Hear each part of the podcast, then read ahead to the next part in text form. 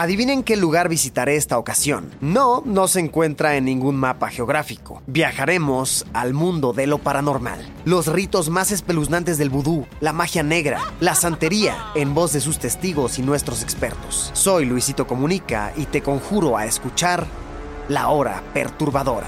Todos los miércoles un podcast original de Spotify. Escúchalo gratis. ¿O qué creías? ¿Que al inframundo me iba solo? Pues no. Tú vendrás conmigo.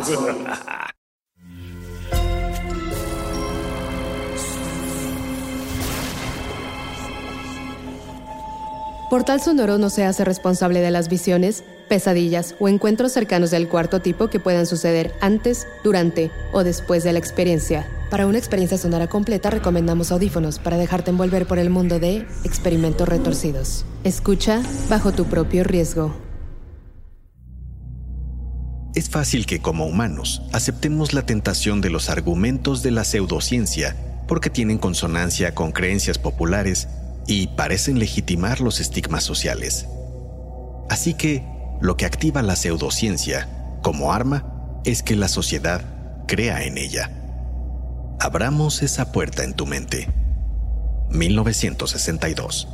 Conoce a William Clegg Hill, Billy un capitán militar inglés que enfrenta en ese momento un juicio luego de ser aprendido en una redada policial en Southampton dirigida a arrestar a personas homosexuales de la zona. William Clegg Hill, considerando la evidencia, lo sentenció, y esto por respeto a las Fuerzas Armadas, a 30 años en prisión o a 6 meses de terapia de aversión en el hospital psiquiátrico de Netley. La cara de Billy se ha puesto pálida al repasar sus opciones no siente que su conducta sea la de un demente, pero al menos el psiquiátrico no lo privará por tantos años de su libertad. Tres días después de su ingreso al hospital Netley, el sol pegaría en el rostro tieso de William Clegg Hill. Su muerte, según se afirmó, se debió a causas naturales.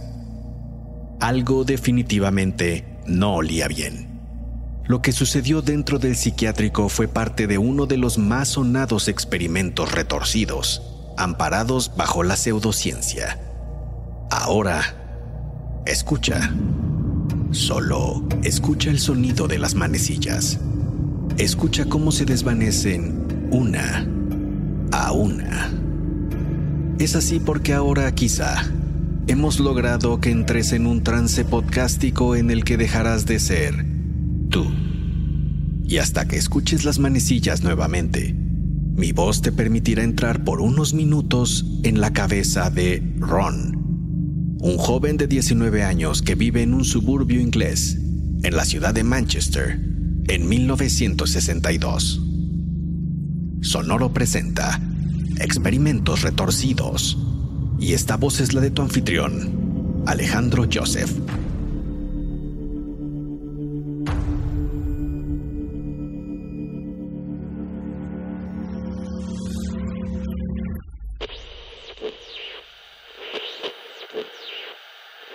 Añade el misterio de la muerte de William Clegg Hill el que pocas personas asistieron a lamentar su deceso. Amigos y compañeros en la Armada criticaron el estilo de vida de Billy y aseguraron que de haberse tratado a tiempo quizá no hubiera descuidado su salud y a final de cuentas no hubiera provocado su muerte. El capitán había comenzado su terapia de aversión para su homosexualidad días antes de su muerte con excelentes resultados, a decir de los doctores que lo atendían. Vamos ahora con el clima. Recuerden cargar su paraguas porque se pronostica 45% de precipitaciones. Como todas las mañanas, escuchas el noticiario. Lo de Billy era una noticia más entre la de una protesta antifascista, la del nacimiento de un animal mitad león y mitad leopardo, y la de la puesta en órbita de la cápsula espacial Aurora 7. Pero tienes una rara sensación con la noticia de Billy. Ese mismo día, disfrutas de una caminata regreso a casa. El pronóstico de lluvia fue equivocado y cargar tu paraguas había sido un acto inútil. Esos del clima se equivocan a cada rato, piensas. De pronto, sientes un fuerte empujón en tu espalda. No entiendes qué sucede hasta que estás casi en el suelo. Alguien se ha estampado contra ti y estaba en el suelo a poca distancia. Es tu vecino, Robin a quien conoces desde pequeño y que ahora miras con el rostro en pánico. Ahora te das cuenta de que el accidente provocó que varios papeles de la mochila de Robin salieran disparados. Intentas ayudarlo. Te agradece con celeridad y mete todo lo que puede en su mochila. Gracias. ¿Estás bien? Miras a un grupo de tres hombres venir corriendo hacia Robin. ¡No huyas, mariquita! Robin cierra velozmente su mochila y sigue corriendo sin darte mayor explicación. Los tres hombres pasan corriendo a tu lado pocos segundos después. Te das cuenta de que una revista y un papel quedaron en el suelo. Los tomas. La revista es un catálogo de ropa para caballero con hombres modelando los diseños. El papel es una propaganda cualquiera de una farmacéutica. Promociona un descuento en la apomorfina, un medicamento que se presenta textualmente como auxiliar para la cura del alcoholismo, las drogas, la homosexualidad y otras conductas perversas. Metes el papel en tu chamarra y sigues tu camino, cuando a lo lejos escuchas un fuerte trueno anunciando una próxima tormenta. ¿Sabes qué es lo que más me preguntan ahora? Tomas una nieve en la fuente de sodas con tu amigo Sid. Siempre lo has considerado un cínico, pero lo estimas. Como saben que mi papá trabaja en el psiquiátrico de Netley, me preguntan por el paciente este... ¿Cómo se llama? El pervertido ese del que se habla en las noticias. ¿William Clegg Hill? Correcto, Billy. Habías olvidado lo del papá de Sid. Quizá por eso te llamaba la atención la nota cuando la escuchaste en la radio. Ya respondo lo poco que sé.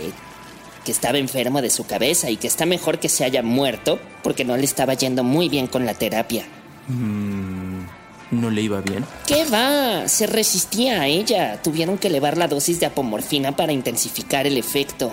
¿Apomorfina, dijiste? Sí, deja de repetir lo que digo, Ron. El cerdo, me cuenta mi papá, vomitaba mucho dentro y fuera de la terapia. Estaba desorientado como zombie de película. Y eso que se salvó de la castración química como le pasó a... a... Alan Turing. Alan Turing, brillante científico que pasó sus últimos días acusado de homosexualidad y sentenciado a dolores extremos como resultado de su castración química. Exacto, Turing.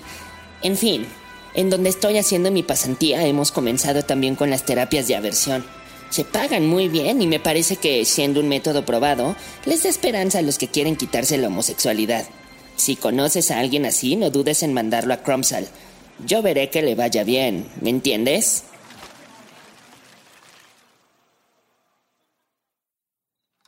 Es tarde.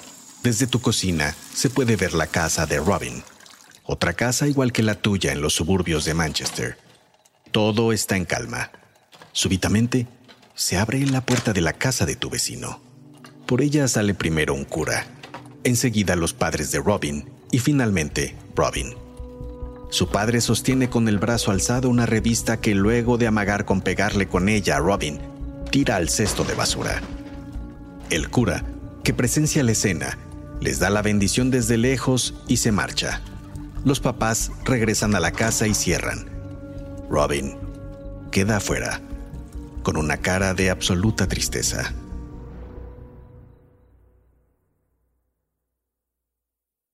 A la mañana siguiente, sales temprano y ves a Robin tirado en las escaleras que dan al pequeño pórtico de la casa.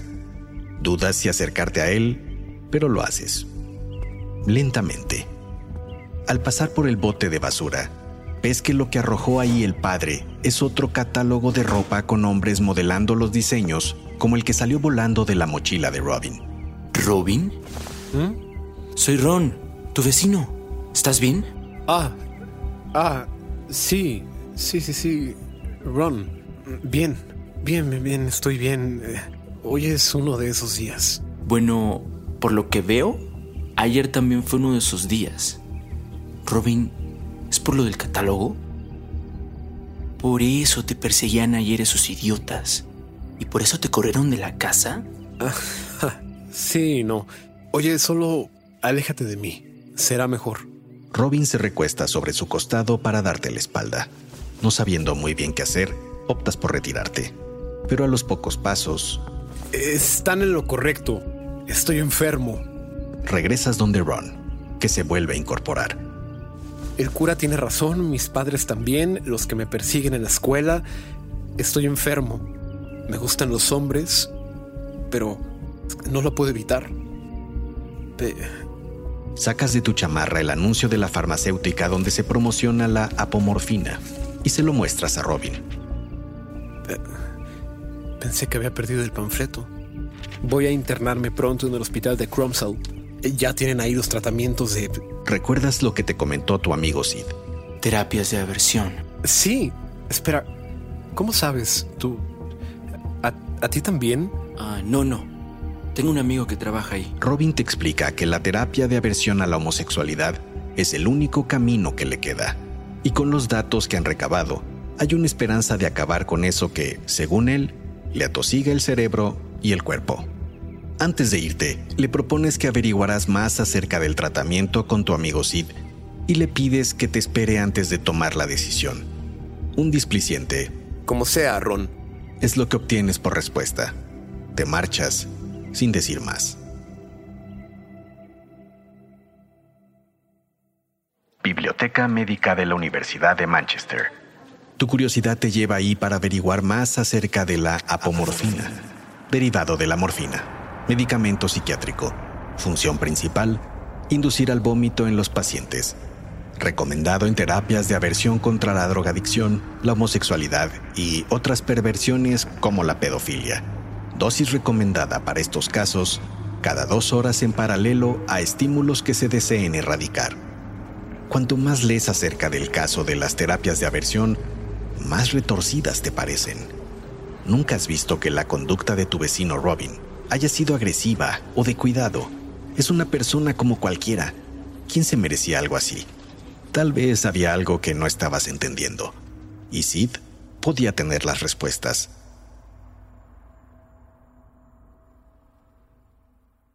Tres días después de tu visita a la biblioteca, te encuentras nuevamente con Sid en la fuente de sodas.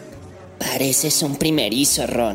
No es un secreto, todos los psiquiátricos están aplicando las terapias de aversión. Sid te comenta que cree que los tratamientos pueden ser muy favorables, que la sociedad los apoya, que las farmacéuticas son generosos con la pomorfina y que... Hasta los padrecitos están felices con los resultados. Claro, hay pacientes necios, pero esos los desechamos están y seguirán mal de su cabeza en definitiva, como Peter Price. ¿Y solo se trata de aplicar apomorfina? Bueno, Ron, a veces hay que ser un poco más convincentes con los pacientes. ¿Qué pasó con Peter Price? Bueno, en ese caso... A Peter lo había llevado su madre cuando recién cumplía sus 19 años. La familia estaba espantada por la atracción sexual que Peter sentía por otros hombres. Les parecía algo aborrecible. Teníamos cierta prisa por mostrar los resultados positivos, y los doctores sabían que el hospital de Crumpsall era el lugar ideal para recibir a los gays y aplicarles la terapia. Por eso hemos tenido tantos, así que desde el día que llegó todos sabíamos lo que teníamos que hacer. La pesadilla de Peter comenzó cuando lo encerraron en un cuarto oscuro, que olía a excremento y no tenía ventanas. Tan solo unas ventilas pequeñas y un par de parlantes en el techo. Había docenas de revistas con fotos explícitas de hombres desnudos. Por las ventilas del cuarto se podían escuchar con toda claridad los gritos y lamentos de los pacientes en cuartos contiguos. Cuando entré la primera vez, el tal Peter estaba hecho ovillo de miedo en su cama. Es hora de tu medicina, le dije. Cada dos horas, un enfermero entraba al cuarto de Peter para administrarle apomorfina. Aquello resultaba en una oleada de vómitos y espasmos. Era una tortura auténtica. Pero no era todo. Por las pequeñas bocinas del techo se reproducían mensajes de los doctores insultando al paciente. Para el tercer día aquello era un desastre. Mierda por todos lados. Claro, no podíamos permitirle ir al baño, así que se las tenía que arreglar ahí mismo. Los doctores permitían que Peter conviviera con su mierda, orines y vómito todo el día, y cada cierto tiempo lo obligaban a ver fotos de hombres desnudos. Peter rogaba que lo dejaran salir. Al cuarto día, un doctor entró a la habitación. Por favor, ya no quiero estar aquí. El doctor solo dijo con cinismo que faltaba la mejor parte y tras esto, un enfermero pasó a la habitación con un pequeño carro portátil de electroshocks. Sí, los electroshocks son recomendables también en esta terapia. Hay que hacerles entender lo malo de su conducta, Ron. Sid, eso es enfermo. Nah, no te preocupes. A pesar de todos nuestros esfuerzos, ese Peter salió del hospital. Se fugó, claro, no es como que lo hayamos dado de alta, pero aprendimos. Ahora nos aseguramos de que nadie pueda salir hasta estar completamente curado. ¿Curado? Te levantas, lanzas un par de billetes a la mesa y te excusas con tu amigo para retirarte. Tienes claro que debes advertir a Robin del retorcido procedimiento y de su baja probabilidad de éxito. Vas corriendo desde la fuente de sodas a casa de Robin. A ti nadie te perseguía como hace unos días a Robin, pero puedes entender su angustia cuando ya te falta el aire en el camino.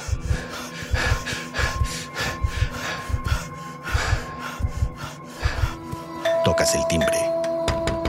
El padre de Robin abre la puerta. Robin no está y no estará para ninguna visita en varios días. Te cierra la puerta en la cara. Quedas ahí con el corazón aún latiendo velozmente. No tienes opción. Debes intentar ir al hospital y pedirle a Sid que no internen a Robin. Nuevamente, corres.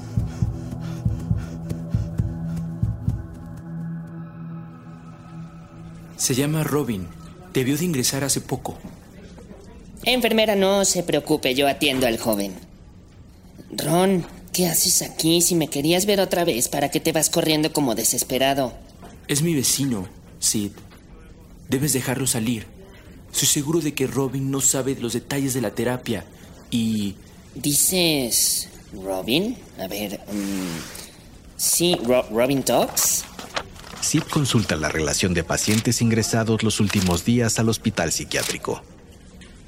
Ah, sí. Aquí está. Entró al hospital ayer.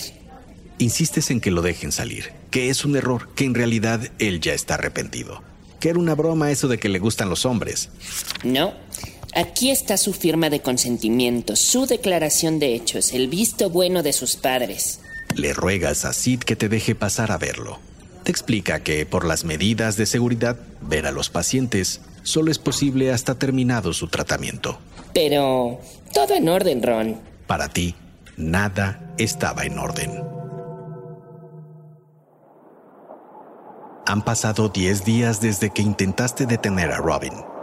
Hace frío al norte de Manchester. Estás en el psiquiátrico de Crumpsall, esperando que te permitan ver a Robin. Un enfermero te indica que pases. Recorres un largo y hostil corredor mal iluminado. El hedor a mierda y vómito te llega implacable. Los gritos de los pacientes comienzan a escucharse con más fuerza. El sonido de las máquinas de electroshocks se cuela entre las paredes. El enfermero se detiene al frente de una puerta. Te indica que puedes pasar. Abres y te llega el fétido olor concentrado que tiene el cuarto. Al fondo, en una silla de ruedas, ves a Robin en un estado lamentable. ¿Robin? Soy tu vecino. Ron. Robin te mira con ojos de tristeza infinita. Esparcidas en el suelo, hay fotos rotas de hombres desnudos, arrancadas violentamente de las revistas y catálogos. No encuentras nada correcto que decir. Tocas la mano de Robin. Robin responde poniendo su mano sobre la tuya. ¿Sabes, Ron? Nada ha cambiado. Hoy solo es otro de esos días. Es hora de que vuelvas a ser tú. De que regreses lentamente. Escuchas de nuevo, una a una, las manecillas mientras te haces consciente de que escuchas un podcast y de que, afortunadamente, la Asociación Psiquiátrica Americana prohibió las terapias de aversión y que muchas de las desconsideradas leyes contra la homosexualidad han sido abolidas. En 1992, investigaciones forenses determinaron que la muerte de Billy Clegg Hill no se debió a causas naturales, sino a un estado comatoso en el que entró por una excesiva administración de apomorfina durante su terapia de aversión. Un estimado de 100.000 personas con orientación homosexual fueron sometidas a las terapias de aversión en los años 60, una terapia equivocada e innecesaria, de la que aún se esperan disculpas y que se derivó únicamente de la ignorancia y la presión social que puso su esperanza en la llamada pseudociencia. Hoy en día, la sociedad sigue estigmatizando la orientación sexual de las personas y hostigando de maneras impensables a una comunidad que sigue luchando por sus derechos y reconocimiento en muchas partes del mundo, mientras la pseudociencia sigue difundiendo y justificando aberrantes y retorcidas torturas. Aunque basado en algunos hechos reales, los personajes y situaciones de este podcast son ficticios. Si tienes curiosidad de saber más, no dejes de consultar los materiales disponibles en las notas de este episodio. Yo soy Alejandro Joseph.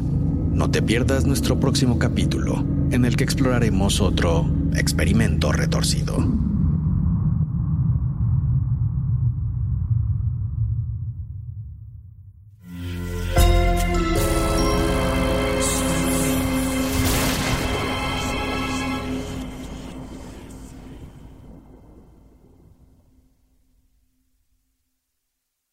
Judy was boring. Hello. Then Judy discovered ChumbaCasino.com. It's my little escape. Now Judy's the life of the party. Oh, baby, Mama's bringing home the bacon. Whoa, take it easy, Judy. The Chumba life is for everybody. So go to ChumbaCasino.com and play over 100 casino style games. Join today and play for free for your chance to redeem some serious prizes. chumba ChumbaCasino.com. No purchase necessary. Void where prohibited by law. 18 plus terms and conditions apply. See website for details. Adivinen qué lugar visitaré esta ocasión. No, no se encuentra en ningún mapa geográfico. Viajaremos al mundo de lo paranormal. Los ritos más espeluznantes del vudú, la magia negra, la santería, en voz de sus testigos y nuestros expertos. Soy Luisito Comunica y te conjuro a escuchar La Hora Perturbadora. Todos los miércoles un podcast original de Spotify. Escúchalo gratis. ¿O qué creías? ¿Que al inframundo me iba solo? Pues no. Tú vendrás conmigo. Sé bienvenido a Tristan Terror, mi podcast donde comparto múltiples vivencias paranormales que mi propia audiencia me manda. Relatos sobre brujas, sectas, fenómenos extraños en distintos lugares conocidos de México. Adéntrate para que conozcas los relatos más aterradores de México. Y así esta noche, te aseguro tendrás dulces pesadillas. Escucha Tristan Terror en cualquier plataforma de podcast.